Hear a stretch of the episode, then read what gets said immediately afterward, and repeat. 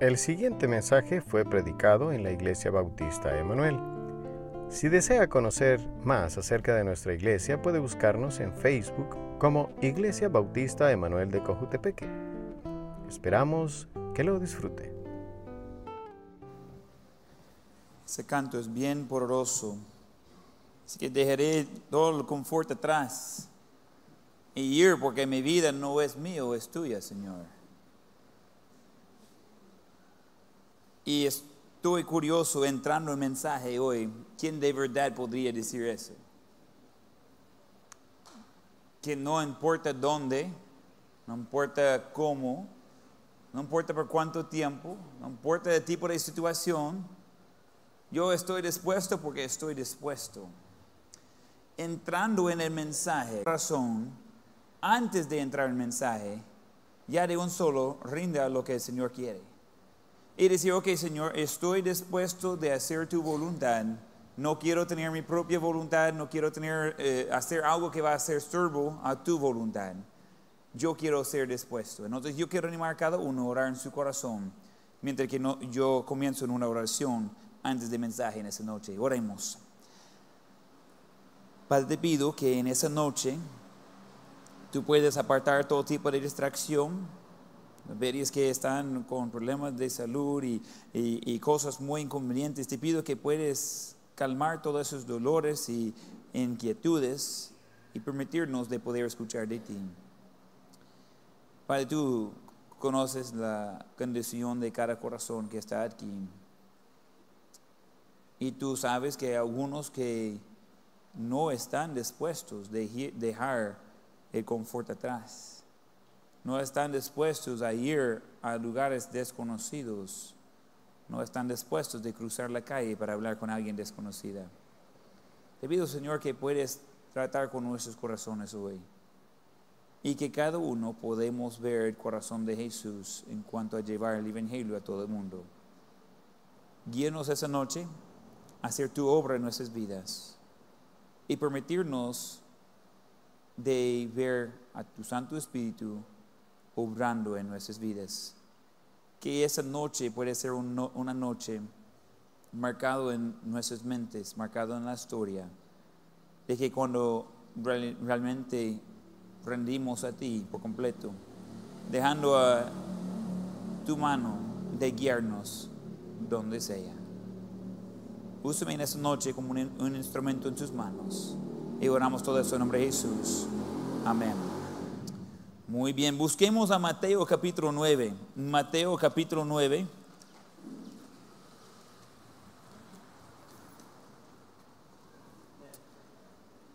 Mateo 9, versículo 36 a 38. Estamos viendo Jesús hablando y tratando con, con su ministerio. Y encontramos algo bien curioso. Mientras que Jesús está viajando, en versículo 35 dice, recorría Jesús todas las ciudades y aldeas, enseñando en las sinagogas de ellos y predicando el evangelio del reino y sanando toda enfermedad y toda dolencia en el pueblo. Entonces, estamos viendo a Jesús de ir de un lugar a otro, de ir pasando. Pero como se va acumulando algo, y cuando llegamos al versículo 36, encontramos cómo es que la gente está afectando a Jesús. Él está yendo para sanar y predicar, pero está viendo ellos, la gente, las multitudes, tienen afecto en Jesús. Y dice Mateo 9:36, y al ver las multitudes, y se está hablando de Jesús, tuvo compasión de ellas, porque estaban desesperadas y dispersas como ovejas que no tienen pastor. Entonces dijo a sus discípulos, a la verdad la mies es mucha, mas los obreros pocos. Rogad pues al Señor de las mías, que envíe obreros a sus mías. En esa noche estamos viendo de versículo 37, la, la mías es mucha, mas los obreros pocos. Jesús diciendo eso, Él estaba animando a sus discípulos y a la vez dándoles el reto de que había mucha necesidad hay mucho en, eh, de, poder cosechar, Cuando habla de las mías, está hablando del momento que está listo de ser cosechado. Si puede imaginar campos blancos, listos, solo esperando que alguien llegue para recoger todo. Ese está hablando no solamente de campos, pero campos listos al 100, solo esperando obreros, solo esperando que alguien llegue para recibir la cosecha. Y Jesús da el reto a sus, a sus discípulos con eso.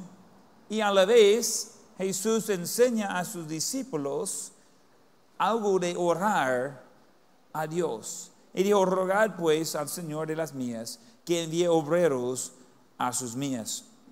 Vamos al Antiguo Testamento, a Lamentaciones 3.48. Lamentaciones 3.48. Este va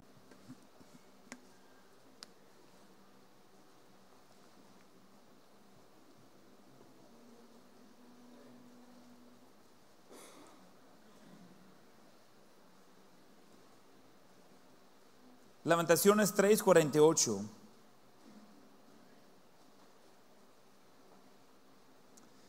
Y dice, ríos de aguas echen mis ojos por quebrantamiento de la hija de mi pueblo. Mis ojos destilan y no cesan, porque no hay alivio. Hasta que Jehová mire y vea desde los cielos. Entonces se nota eh, que está llorando, se nota que está en problemas. Y versículo 50 está mencionando dos veces, y dice que Jehová mira y vea desde los cielos. Y dice versículo 51, y ese es clave, mis ojos contristaron mi alma por todas las hijas de mi ciudad. Esa frase, mis ojos contristaron mi alma, ese es algo que debe afectarnos. E-, es algo que cuando nosotros vamos viendo a otros, debería tener un afecto en nuestro corazón. Yo creo que es imposible de ir en un viaje misionero. He ido en varias y trato de llevar por lo menos un grupo de nuestra iglesia al año a viaje misionero, a ver otra parte del mundo. Y no puede regresar igual. No se siente igual. Ya de ver a otras personas, de ver a necesidades, de ver ciudades grandes sin ninguna iglesia que predique el Evangelio de, ir como yo hice, de, ciudades de millones y millones y millones de personas. Y más de 90% de ellos ni una vez ha escuchado el Evangelio.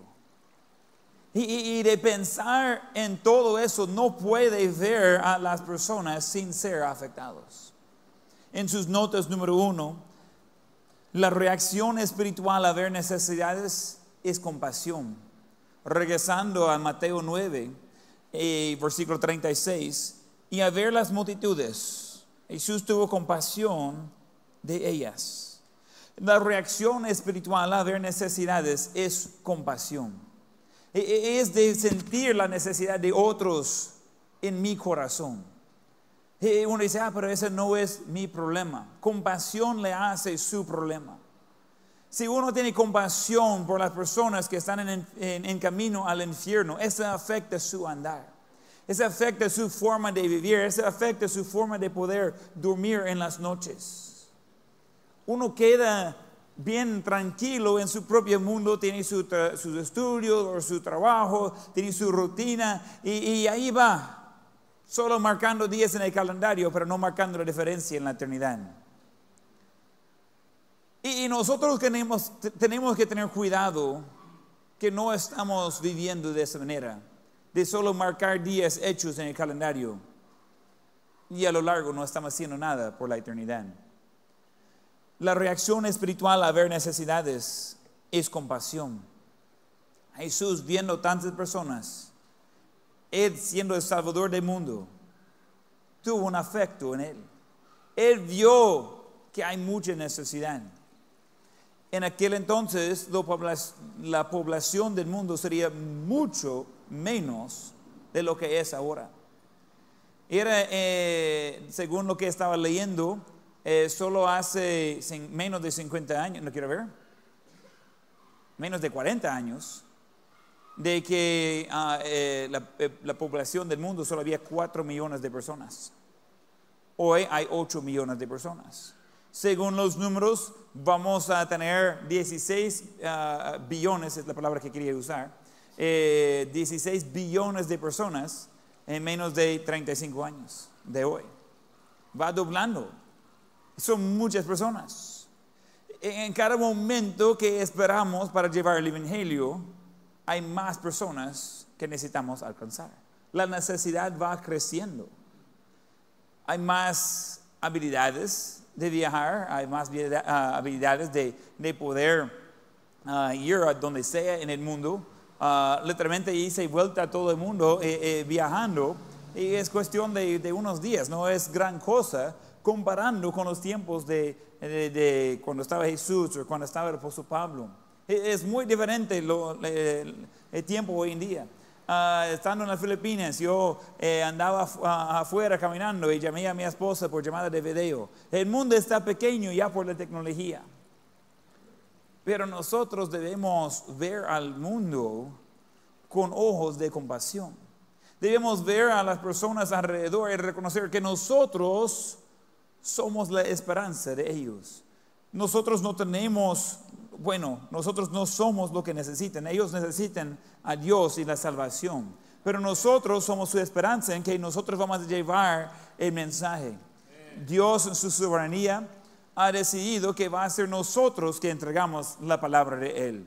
Eh, eh, Dios es capaz de entregar su evangelio como quiere, pero la manera que Él quiere es por medio de nosotros.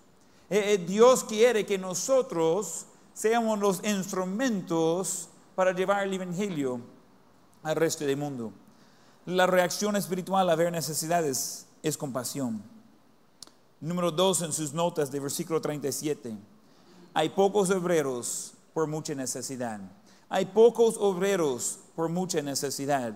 En versículo 37 dice, entonces dijo a sus discípulos, a la verdad la mies es mucha, mas los obreros pocos. Yo creo que todos entendemos cuando hay un trabajo grande que hacer y hay una o dos personas trabajando, siente que nunca va a terminar. Añadir algunos 20, 50, 100 de sus mejores amigos ahí, uh, rápido se termina. Cosa simple, recogiendo las sillas después de los cultos. Ese se acaba en menos de un minuto cada culto. Ni nadie está ni sudando ni nada. Pero haciéndolo solo, ese es un trabajo grande. Recoger todas las sillas, apartarlos, ponerlos juntos, todos trabajando, aunque sea poquito, rápido se hace trabajo. Y en toda la vida nosotros reconocemos de que hay mucho trabajo que hacer. Y cuando hay muchos trabajando, uh, avanzamos en gran manera. Cuando hay pocos trabajando, cuesta ir por adelante, cuesta de poder uh, avanzar. Nunca voy a olvidar uh, una noche que, quedó eh, eh, el bus, el Chevy 1. Estaba aquí a la vuelta nomás y se quedó en la, en la calle, no podríamos verlo, se quebró la, la esfera, entonces estaba sentado eh, sobre la llanta, no, no podríamos verlo, y, no podría bajar el bus que va por abajo. Entonces nosotros ahí tratando de ver qué hacer, y algunos estaban ahí con el bus, pero bajaron del bus todos los muchachos y levantaron el bus de nosotros y lo movieron así, de un lado, para que podría pasar el otro bus. Y digo, es mucho trabajo, pero entre tantas personas, rápido lo hace no es gran cosa. E, e, es, es, increíble lo que pueden hacer cuando estamos trabajando juntos. Pero en casi todas las iglesias que yo conozco y con todos los cientos de pastores de amigos que yo tengo, todos dicen lo mismo. En una iglesia normal hay 20% de las personas haciendo 80% de trabajo. Hay 20% de las personas dando 80% de las ofrendas que entran hay 20% de las personas haciendo la gran mayoría de trabajo. ¿Y por qué? Jesús dijo lo mismo. Él está ahí predicando de un lugar a otro lugar. Sus discípulos que andan con Él. Y Él dice a ellos, la mía a la verdad es mucha, pero los obreros pocos. ¿Y qué debemos hacer con eso? Pues ser un obrero. Estaba estudiando un poco, no he contado personalmente, pero eh, según lo que estaba estudiando, Latinoamérica tiene más de 669 millones de habitantes. Es algo. ver personas. Mucha necesidad. Pero como una cultura, Latinoamérica está abierta al Evangelio. Latinoamérica está buscando respuestas. Muchos de Latinoamérica eh, eh, tienen ya tiempo de estar en conflictos, de estar en dificultades en sus países, tienen problemas de drogas, de crimen, tienen muchos problemas. Y están buscando respuestas. Y respuestas hay. Aquí se encuentra la respuesta. Y encontramos que en Latinoamérica es lo que yo considero de ser el campo misionero, según a nosotros, los de esta parte del mundo, para alcanzar Latinoamérica y el resto del mundo. Eso no me ocurre hoy. Nosotros hace unos años comenzamos en la agencia misionera de Latinoamérica para ayudar a los misioneros yendo de aquí al resto del mundo con el Evangelio. Y eso no es solo que, yo estoy hablando. Literalmente yo podría ir en cualquier parte del mundo para servir. Y estoy aquí porque yo creo que ese es el lugar donde más fruto voy a ver por mi obra. Y yo quiero ver la obra de Dios de ir multiplicando. Y yo quiero ver desde aquí, eh, vamos a ver muchos obreros. Tenemos el colegio, tenemos el seminario bíblico, tenemos la agencia mesinera. Tenemos el plan para ayudar a alcanzar el mundo con el Evangelio. Estaba asistiendo a una de las sesiones en la conferencia con Pastor Nable. Pastor Nable era un ingeniero eh, eléctrico ah, y tiene quizás 60 años. Eh, hace unos años el pastor de su iglesia falleció. Pastor Nable asumió la posición de, pastor, la iglesia votó y, él se hizo eh, el pastor de la iglesia, tenía años de estar sirviendo ahí fielmente, de estar apoyando y de ser parte de lo que Dios estaba haciendo. Hace unos meses, poco, pocos meses, falleció la esposa del pastor Nable. Y él sigue con la obra y yo asistía a su sesión y él estaba enseñando acerca de ser una iglesia misionera. Eh, yo estoy muy en favor de eso. Todo el tema de la conferencia ahí en Asia fue de misiones. Ese fue el propósito. Entonces, yo quería saber de ese hombre y estando ahí, yo había hablado un poco con él antes y yo digo, yo quiero saber qué está haciendo. Porque de su iglesia, no muy grande, no, no asistir culto, pero yo creo que tenía quizás entre 3 y 400 personas que asisten a la iglesia ellos han enviado casi 80 misioneros a otra parte del mundo, de su iglesia. 80. Pero eso no cuenta los que han salido de su iglesia para comenzar otras iglesias en las Filipinas. Dice, ay, son mucho más. Y digo, ¿y cómo lo hacen? Y de esa iglesia lo están apoyando. Esa iglesia está eh, dando a misiones en números exagerados. Gente normal, no hay ricos. Y uno dice, ¿y cómo lo está haciendo? Dice, es que, mire, pastor, nosotros entendemos que hay un mundo alrededor que necesita escuchar el Evangelio. Y el método de Dios es que por medio de la iglesia local va a comenzar otras iglesias locales y cada iglesia va a estar alcanzando a su Jerusalén, donde se encuentra. Entonces el plan de Dios es misiones mundiales. Así que me dijo, nosotros tenemos una, una urgencia de llevar el Evangelio. Nosotros apenas hemos mandado a nuestra primera familia misionera, a los Benjíbar, a, a Hemos ayudado a la iglesia con hermano Callejas que, eh, que arrancara ahí. Hemos ayudado un poco con hermano Castro, ah, eh, junto con otras iglesias, mientras que él fue para Genotega. Hemos participado en eso y, es mucho, mucho trabajo. Y yo le dije pastor Nable, mire, hey, pero ¿qué hace con todos esos misioneros? Dice, yo hablo con ellos seguido, casi todas las semanas wow, mucho trabajo eso. Y dice, estoy en proceso de ir a visitarlos a todos. Y digo, ¿y cuánto tiempo le va a tardar eso? No creo que le hago en mi vida, me dijo, pero está bien, estoy avanzando en eso. Yo quiero ver lo que Dios está haciendo alrededor del mundo. Y digo, mire, ese hombre simplemente está siendo fiel donde Dios le había puesto. Y está viendo una tras otra persona de no preocuparse tanto por las cosas de la vida, de simplemente decir, ok, hay necesidad, las mías están ya listas, la cosecha para ser recogida, ¿Solo falta obreros? Ah, pues yo puedo obrar. No es complicado eso. Voy.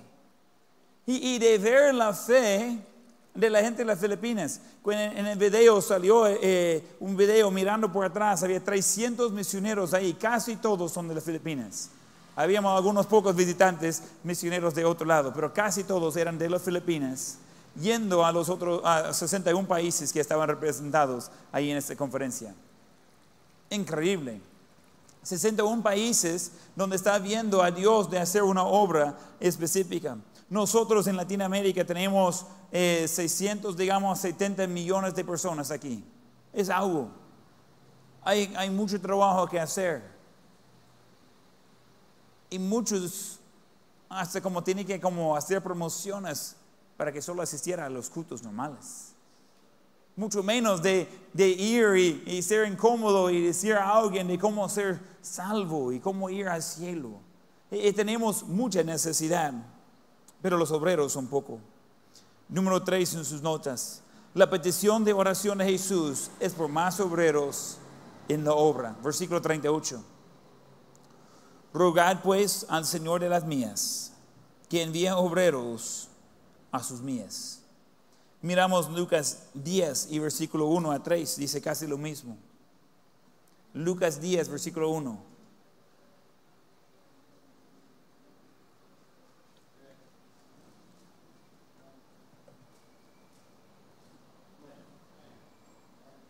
Lucas 10.1, después de esas cosas, destinó el Señor también a otros 70, a quienes envió, nota la palabra, envió de dos en dos delante de él a toda ciudad y lugar a donde él había de ir. Que están yendo, están tratando con eso. Y mire lo que decía, versículo 2. Y les decía, las mías a la verdad es mucha, más los obreros pocos. Por tanto, rogad al Señor de las mías que envíe obreros a sus mías. Y he aquí yo os envío como corderos en medio de lobos. Entonces, Jesús está diciendo personalmente a sus discípulos, y tenía un grupo aquí de, de 70 que estaba mandando, mandando 35 grupos, y él está con propósito diciéndoles, mire, son 35 grupos, pero son pocos por la obra que hay que hacer. Mientras que está yendo y está predicando, Él instruye a ellos de orar a Dios, de enviar más obreros. La única petición de oración de Jesús que está grabado en la Biblia es por más obreros. Quiero que piensen eso. La única petición de oración de Jesús en la Biblia es por más obreros. Jesús se invirtió en algunas, algunas personas, algunos eh, siervos, algunos discípulos. Y ellos sí fueron con el Evangelio. Y sí, el Evangelio ha dado vuelta al mundo. Pero aunque ha dado vuelta y ha llegado a diferentes lugares de donde estaba antes, la mayoría del mundo todavía no han escuchado no saben de Dios, no saben de salvación, no saben que hay perdón de pecados, no saben. Y no van a saber si no habrá más obreros para decirlos. La petición de oración de Jesús es por más obreros en la obra. Sus notas número cuatro, la necesidad es urgente e inmediato. La necesidad es urgente inmediato. Hay un gráfico que muestra más o menos cuántas personas mueren al año. Ese está actualizado con la población actual del mundo. Y ese no es exacto, pero nos da una buena idea. En el año se estima que muera cada año en todo el mundo 56 millones de personas. Yo tengo 12 años de vivir aquí. Son muchas personas. En mi tiempo de estar aquí en El Salvador, sería 56 millones por 12, son muchos, muchas personas. Por mes mueren alrededor de 4.679.452 personas por mes. Imagínense en este año cuántas personas ya han muerto en 2023. Por día, 153.424 personas por día. Este día domingo, 153.000 personas que han muerto y pasar la eternidad en uno de dos lugares. Por minuto, bueno, por, por hora, desde que llegamos aquí a la iglesia hoy, ya han muerto más de seis mil personas en ese lapso que tenemos de estar sentados. Seis mil personas hoy en este culto. Por minuto, alrededor de 106 personas que mueren por minuto en todo el mundo. Cada minuto, cada minuto, cada minuto. Por segundo, casi dos personas por segundo. Muy rápido. Dos personas. Dos personas. Dos personas. Dos personas. Todos ellos están yendo a una eternidad. No puede cambiar destino. No puede cambiar qué va a hacer después. Si los que ya recibieron a Cristo antes de su muerte van al cielo, Él va a estar en presencia del Señor para siempre. Los que no, van al infierno separado de Dios por siempre. Así de simple. Los que nunca han escuchado el Evangelio, ellos igual van al infierno. Porque solo hay un camino de entrar en el cielo, es por medio de Jesucristo. Si ellos nunca recibieron el regalo de salvación y el perdón de pecados, no pueden ser salvos. Dice, mire pastor, eso no es justo. ¿Ok? Si usted cree que no es justo, Dios ya escribió qué hacer con eso. Dios ya dio las indicaciones de cómo ayudar a ellos. Dios ya mandó a su Hijo de pagar el precio de sus pecados. Dios ya dio a nosotros el encargo de llevar la semilla preciosa a ellos. Si dice, eso no es justo, yo creo que tiene razón, pero no es por falta de, de Dios, es por nosotros. No es justo que nosotros tengamos el plan de salvación y no lo vamos a decir a nadie. No es justo que nosotros permitimos que mueren dos personas por segundo y muchos de ellos sin escuchar el Evangelio mientras que estamos tratando de llegar al siguiente nivel en el juego electrónico. Mientras que estamos tratando de ver si podemos tener más like en la publicidad que estamos haciendo. Mientras que tomamos 18 selfies buscando uno que sea aceptable para subir a todo el mundo, para que todo el mundo nos dice qué tan guapo somos. Entre tanto, hay gente yendo al infierno. Él dice, mire pastor, pero no me gusta la presión. Ok. ¿Qué tal le gusta el resultado final? ¿Qué tal quiere estar en el juicio del gran trono blanco? Y de ver todas las personas que han rechazado a Dios y no recibieron la salvación. Y de ver a todos de ellos de presentarse delante de Dios santo y puro y justo. Y todos ellos, nosotros observando, y todos ellos van a ser echados en el lago de fuego para siempre. ¿Qué tal le gusta eso? Es difícil de pensar en cuántas personas hay en el mundo, pero debería ser difícil de pensar en cuántos nunca han escuchado de Dios y su salvación. Debemos tener una compasión para llevar ese evangelio a todos, donde sea.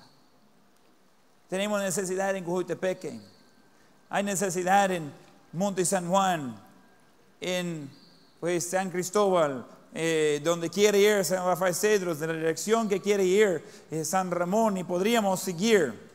Hay necesidad. en este país, en el país a la par, toda esa región, toda Latinoamérica, en el mundo entero, hay necesidad.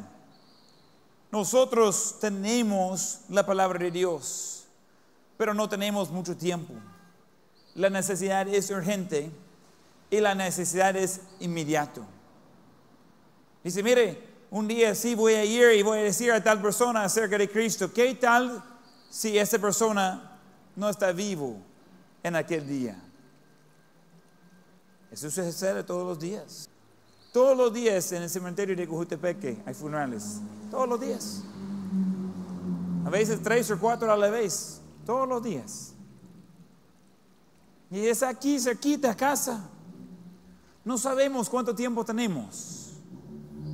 Sabemos que hay necesidad y es urgente y es ya. Número cinco, y ese va a ser breve. ¿Quiénes van a ser la respuesta de oración de Jesús? ¿Quiénes van a ser la respuesta de oración de Jesús? Jesús dijo,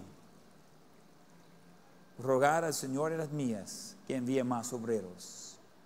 La petición de oración de Jesús es más obreros. Y ahora, ¿va a ser un obrero o un observador? ¿Está esperando que alguien más le alcanza?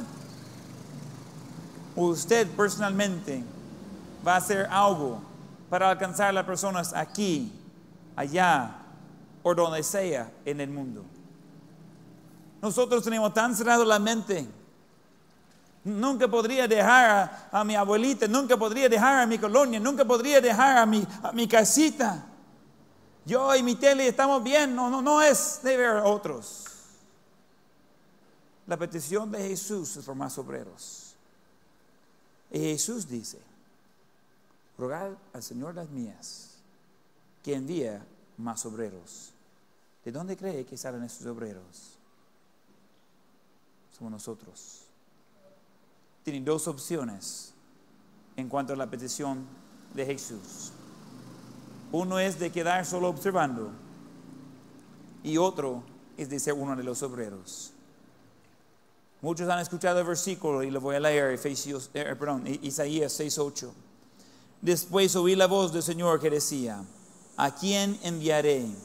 ¿Y quién irá por nosotros? Entonces respondí yo, heme aquí, envíame a mí, con ojos cerrados y rostros encarnados.